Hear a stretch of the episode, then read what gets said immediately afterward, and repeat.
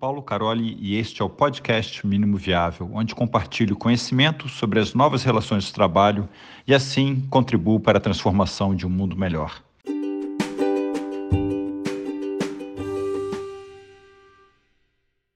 Hoje a gente vai falar sobre atuações das mulheres na agilidade. Estou aqui com essas mulheres maravilhosas e incríveis, a Auri, Séfora, a Renata, né? E hoje a gente vai abordar alguns temas Fiquem à vontade também para sugerirem outros. É, e agora a gente vai começar se apresentando. Aura, você quer começar? Pode ser. Oi, pessoal, eu sou a Aura Cavalcante, é, eu sou engenheira de computação e atualmente eu estou como CEO na Gera, uma empresa de desenvolvimento de software. Além disso, eu sou trainer de Leanception pela Clarone.org. Vocês vão ouvir um sonzinho de cachorrinhos aqui, mas eu estou acompanhada né? Fica quieto, perrito. É, além disso, falando um pouquinho de mim, a Auri adora quebra-cabeças, é uma paixão minha aí. E um outro hobby que eu tenho bastante, inclusive a Anne já teve a oportunidade, é que eu gosto de cozinhar para os amigos. Então, é uma coisa que eu gosto bastante de fazer aí, além de viver nesse mundo de agilidade, de pessoas, processos, ferramentas, treinamentos e tudo mais. Essa é um pouquinho de mim. Valeu, Áurea. Renata, sua vez. Boa, boa. É, bem, eu sou Renata Oliveira, é, trabalho atualmente no Banco Pan, é, sou formada em análise e desenvolvimento de sistemas, é, também sou professora no Mackenzie e, e, gosto muito de estar na mesma, né, de, nessa mesma pegada que a Auri, trocar a experiência, estar tá aí com as pessoas e conseguir compartilhar, né? Porque à medida que a gente compartilha, é, a gente recebe em troca o dobro, né? Então é muito bacana e é um prazer estar com vocês aqui e estar com essa coisa fofa da Auri também junto com a gente. Então, vamos lá. Obrigada, Renata. E você, Séfora, fale um pouquinho aí. É, eu até brinco, né, que a mulherada conhece meu nome, né, que é bem famoso aí pelas lojas, daí tem histórico para isso, viu? É, é, Sephora é a deusa da beleza, por isso que tem esse monte de lojas de cosméticos, disso tudo, tá? Então, amor é lá com a Afrodite, daí beleza é com a Sephora, daí por isso que tem essa rede. Então, eu tenho, eu gosto muito de estudar, de aprender, né? Entrei muito cedo na faculdade, então eu tenho formação tanto na área de TI quanto na área de administração. E nesse mundo, né, de estar tá procurando aprender e estar tá sempre fazendo curso, acho que a gente está o tempo inteiro tentando descobrir novas, é, novos cursos, novas atividades, nova iniciativa, a gente acaba navegando, né, por diversas é, iniciativas e a minha especialidade é fazer conexões né, com pessoas, então eu, eu gosto de estar navegando na área do pessoal da área de startup, no, na área do pessoal de liderança, na área do pessoal de criatividade. Então, eu estou sempre ligada nesses movimentos, né? E, é, formalmente, né, eu trabalho na direção geral do Banco do Brasil, na área de meios de pagamento, e faço milhões de outras iniciativas fora, é, fora do meu horário como voluntária, tanto é, na parte de, de liderança, quanto na parte assim, de estar tá mentorando ou se metendo em hackathon. E o hobby é que eu adoro, assim, jogos de tabuleiro. Então, jogos de tabuleiro, quando a gente vai assim e está sempre viajando para alguma conferência, algum curso, alguma coisa nesse sentido. Então, se quiserem marcar aí, já estamos juntos. Então você tá no meu time da Auri, não sei da Renata. Mas o meu e da Auri você tá no time, que a gente também adora jogos de tabuleiro. Né? Eu gosto, mas eu sou um pouco, né, um pouco lentinho, um pouco difícil, ah. mas eu, eu topo participar. Tá tudo certo. Ótimo, importante. Bom, gente, eu sou a Anne. É, eu trabalho hoje como Agile Coach na Scansurce. Há pouco tempinho, mas está sendo bem legal a minha experiência. É, eu sou Agile Coach desde 2017. Eu comecei na área de startup. É, algumas certificações, como trainer da Carole.org, de Inception.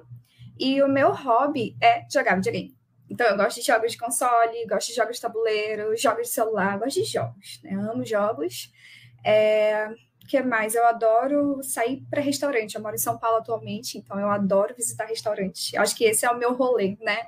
Ah, você gosta de ir para festa, ser é novinha, tem toda uma energia? Não, eu gosto de restaurante. Então, se forem, né, vir aqui em São Paulo, quiser me chamar para conhecer um restaurante novo, eu super top sou do Vamos. Falar um pouquinho sobre como foi a nossa caminhada profissional até entrar nessa área de agilidade, né?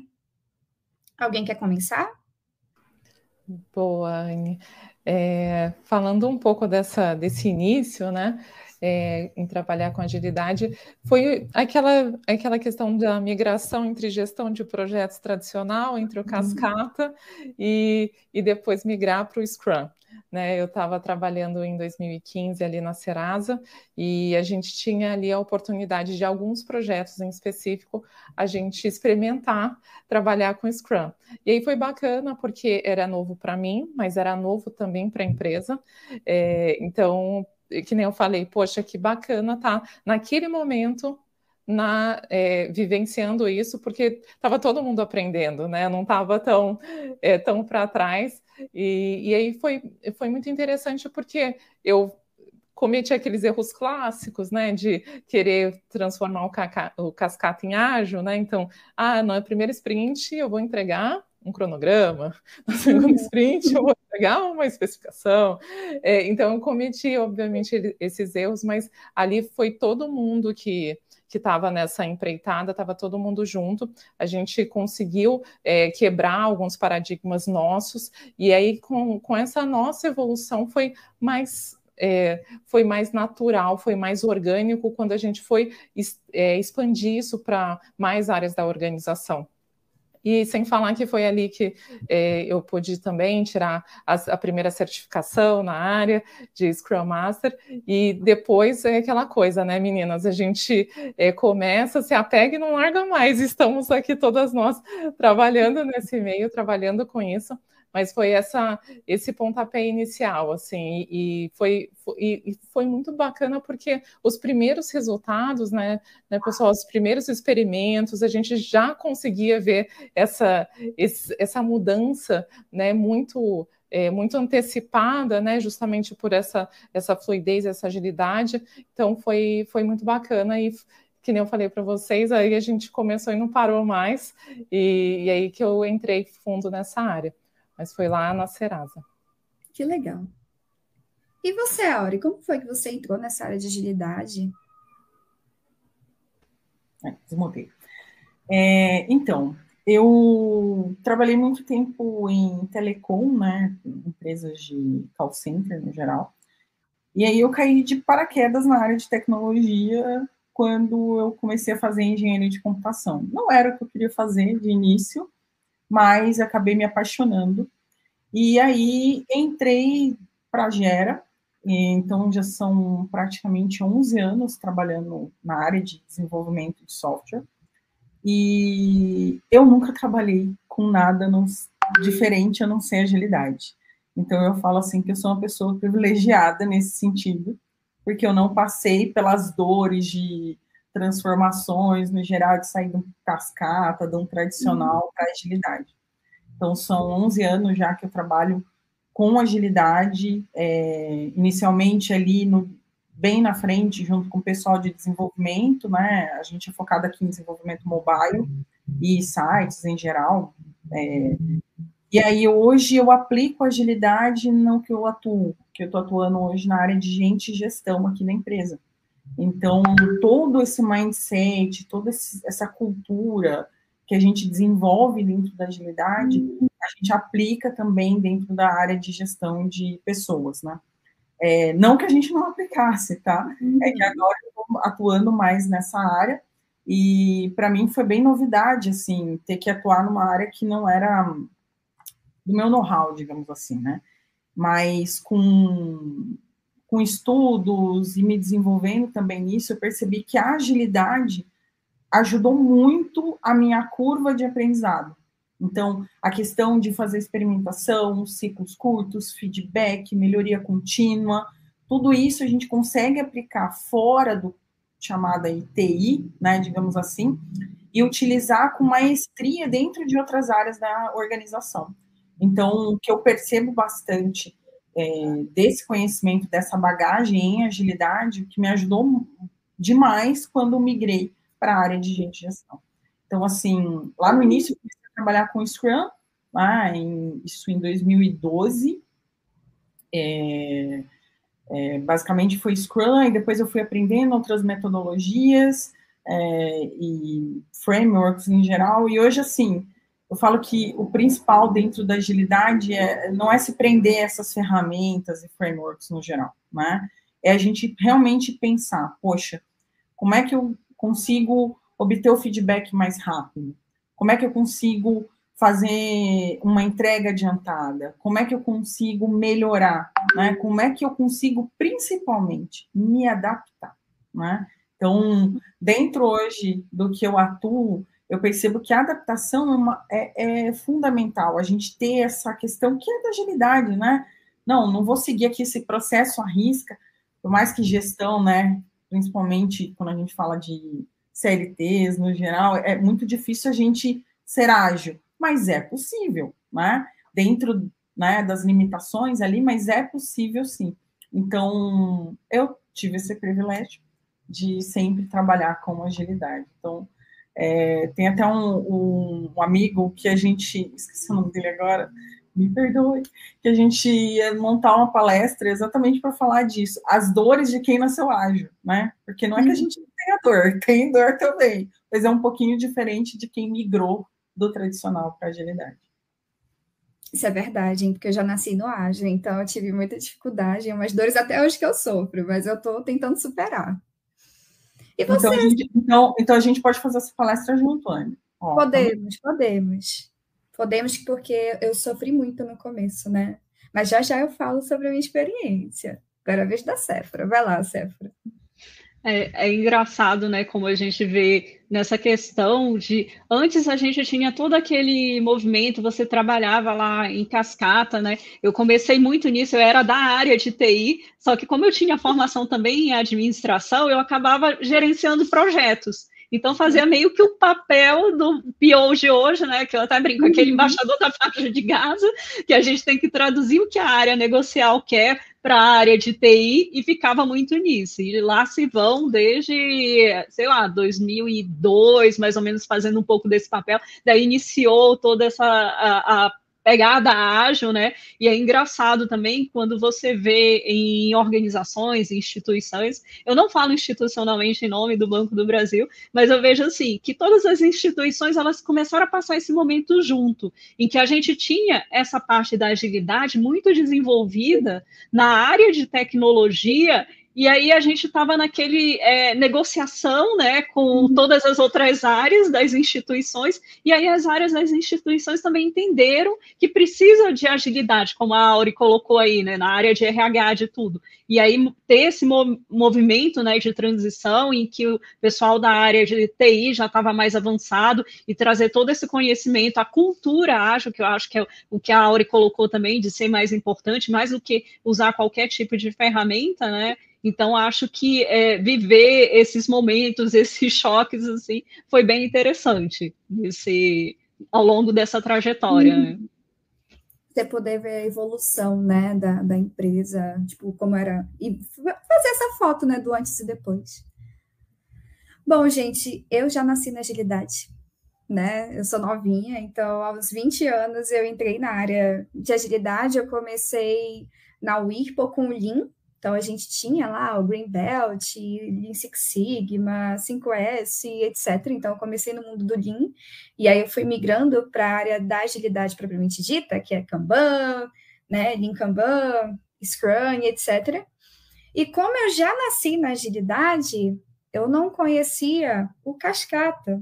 Eu vim conhecendo ao longo do tempo. Só que aos 20 anos, é, o que, que eu que, que eu tinha em mente, né? Poxa, o que estão me ensinando é o certo, né?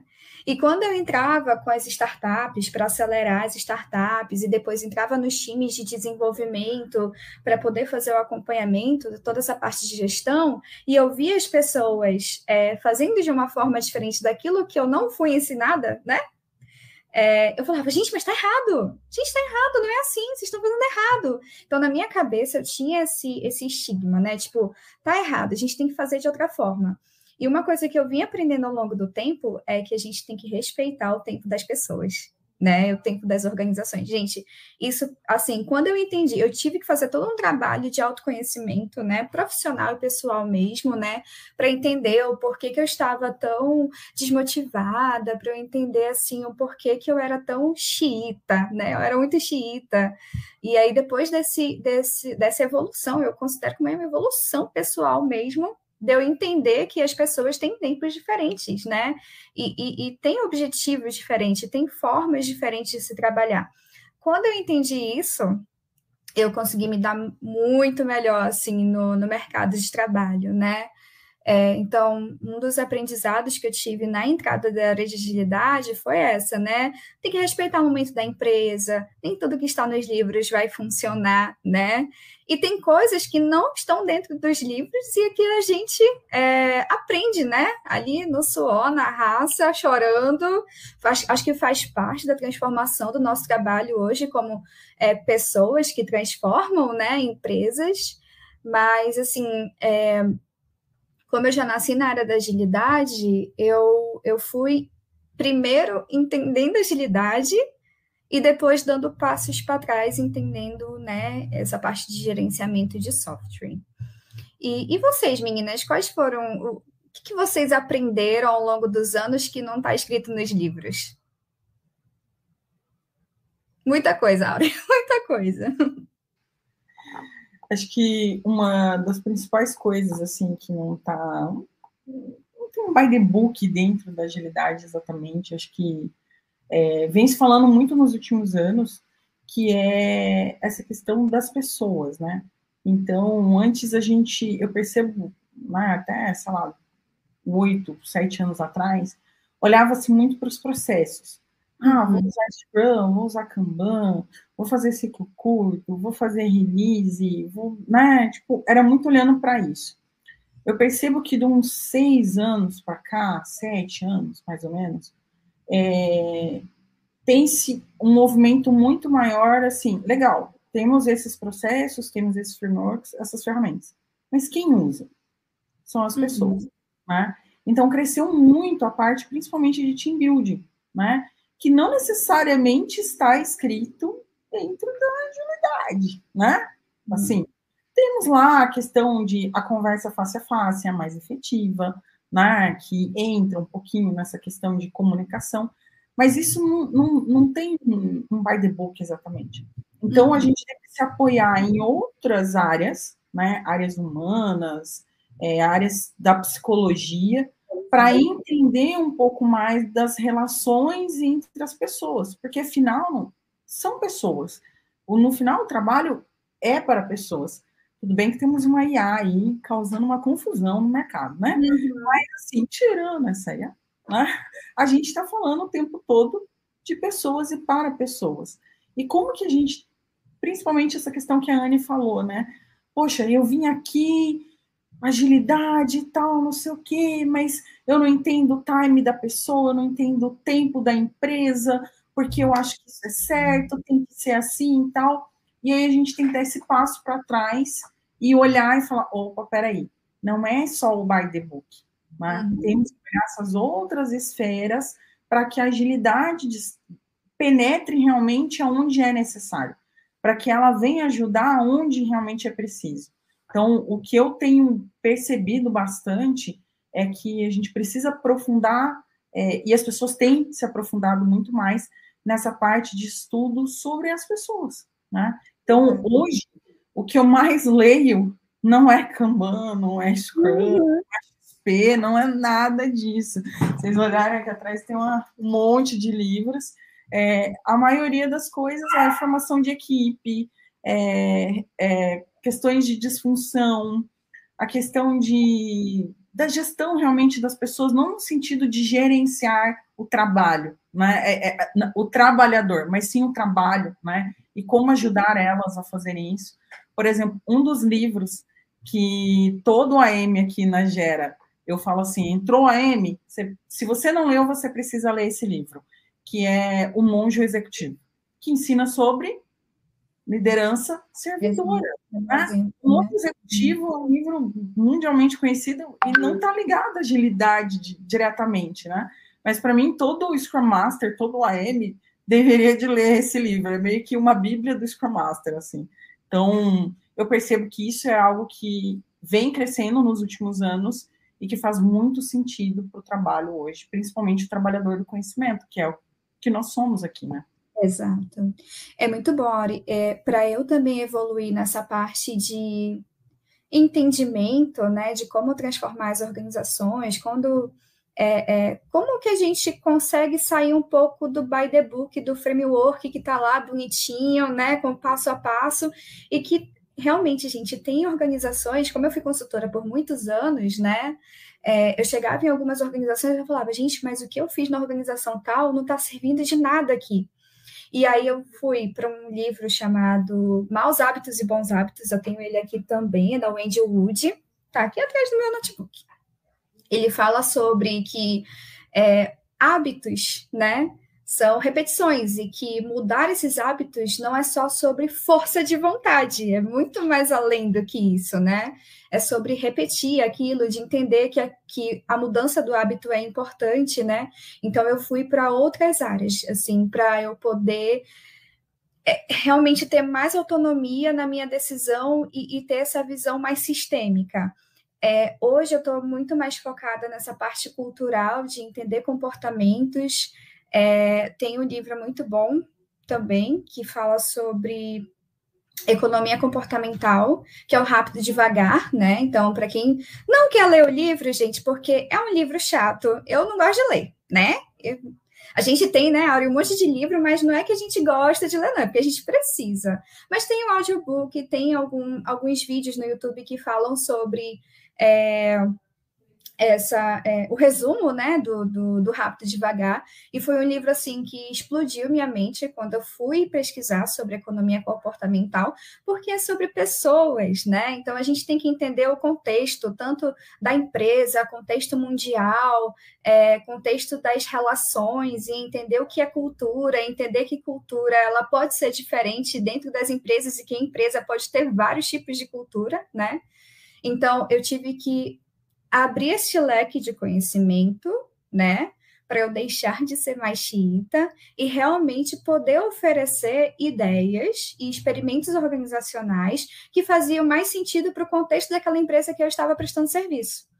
Quando eu comecei a fazer isso, de abrir este leque, sair do framework e entender mais sobre pessoas, Auri, é, é isso é entender sobre pessoas, eu consegui me desenvolver muito mais e até é, entender o que seria essa liderança, por exemplo, né? Então, formar pessoas, entender o que é o que, o que as pessoas têm de melhor e, e explorar mais aquilo delas, né? E, e, realmente ouvir pessoas, a gente ouvir mais do que falar, isso também é muito importante.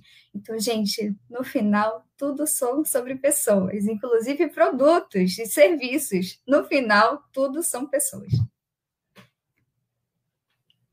É, complementando o que a Anne e a Aure, o que elas colocaram agora, é, eu vejo também nesse processo de mudança que as organizações, empresas que elas passam, tem o seguinte também, a, a cultura, digamos, antiga, eles pensam assim, né, naquele modelo de deu certo até agora, então por que, que eu vou mudar uma coisa que estava dando certo até agora? E aí, quando entram todos esses processos de os métodos ágeis, tudo, é uma novidade, todo mundo tem medo dessa mudança. Então, você. E, e, o que acontece muito que eu vejo também, às vezes a, as empresas elas querem já ser ágil, tá todo mundo falando de agilidade, eu preciso ser ágil, eu tenho que fazer aquela reunião rápida, e aí instalam-se muitos processos, mas sem fazer essa alteração da cultura, porque para mim a cultura, né, essa transformação de cultura, ela tem que vir antes, tem que preparar as pessoas para essas mudanças que vão acontecer. E a agilidade fala muito mais sobre mudança de comportamento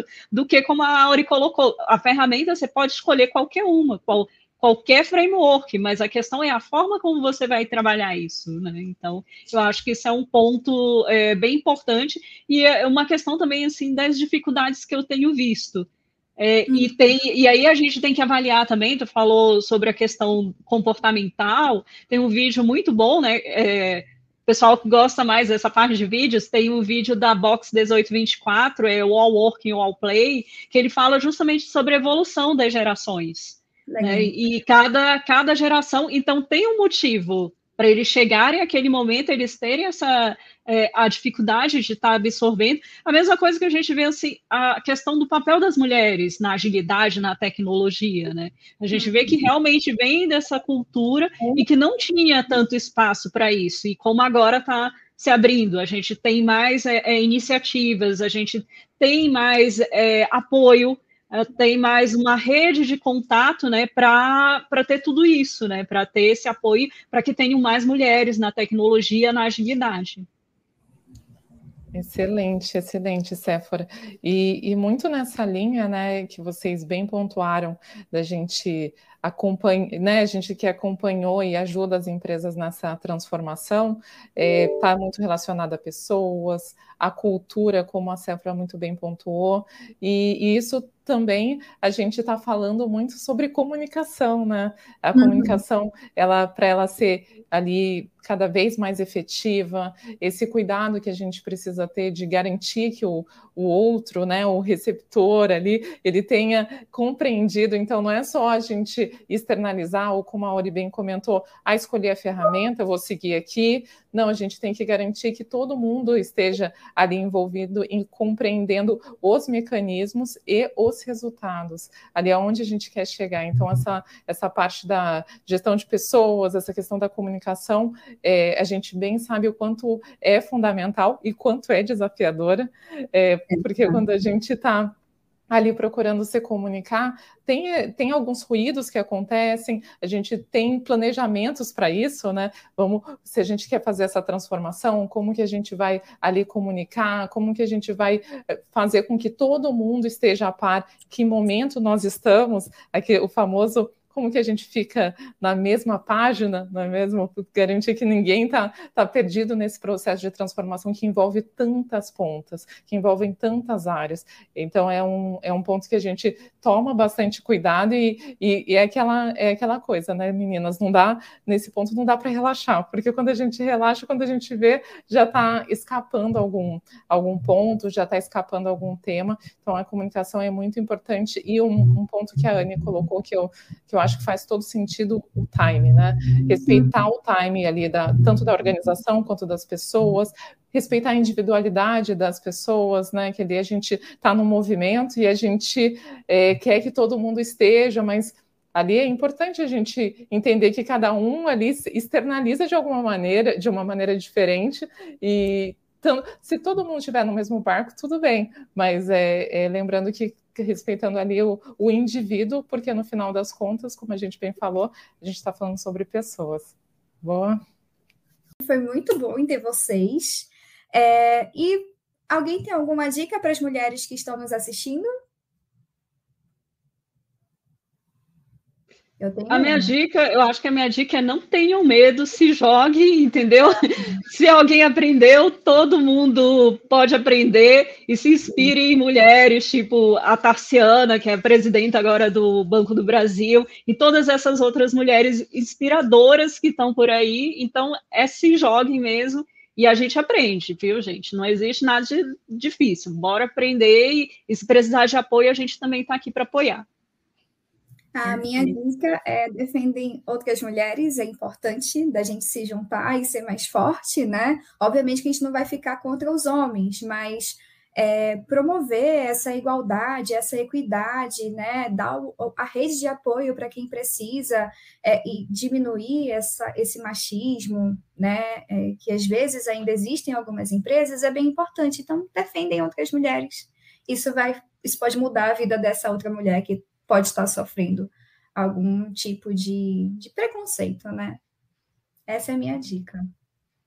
É, a minha dica é nunca pare, né? Nunca se estacione.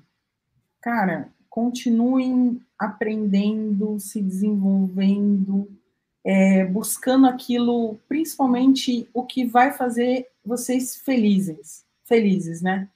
Está infeliz em algum lugar, sai desse lugar Se não te faz bem, sai. Tenha coragem, igual a Sefra falou, né?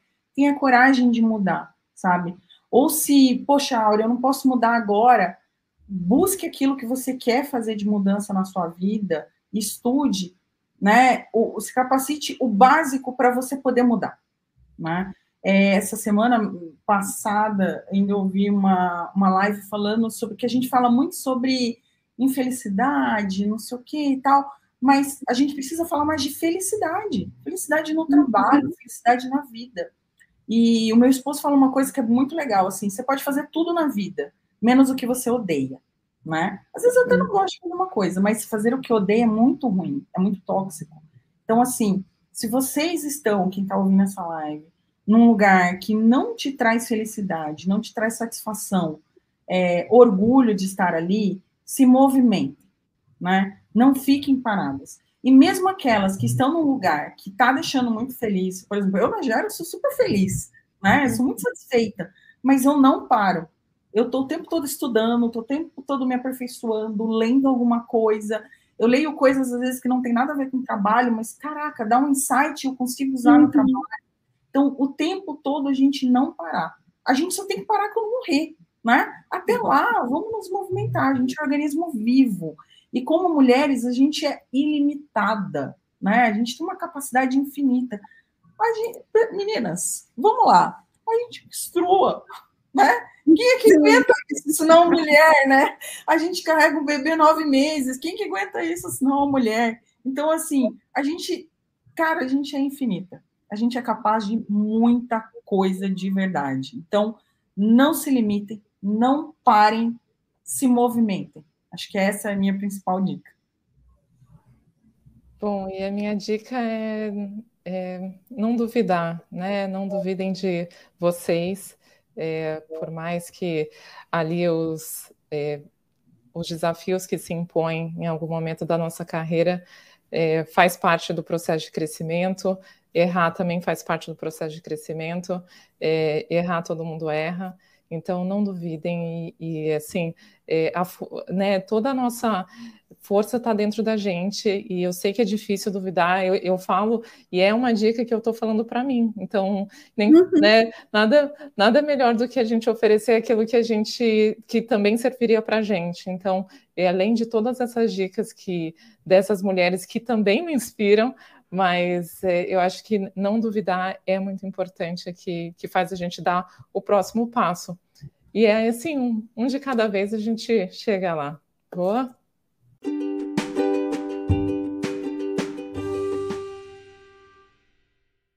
É aqui o episódio de hoje. Espero que tenha gostado. Eu te peço para se inscrever e recomendar esse podcast na sua plataforma de podcast preferida, como Spotify, YouTube e nas redes sociais ou, como eu prefiro, recomende aos seus amigos. Assim você me ajuda com a missão de compartilhar conhecimento sobre as novas relações de trabalho, de forma a contribuir para a transformação de um mundo melhor.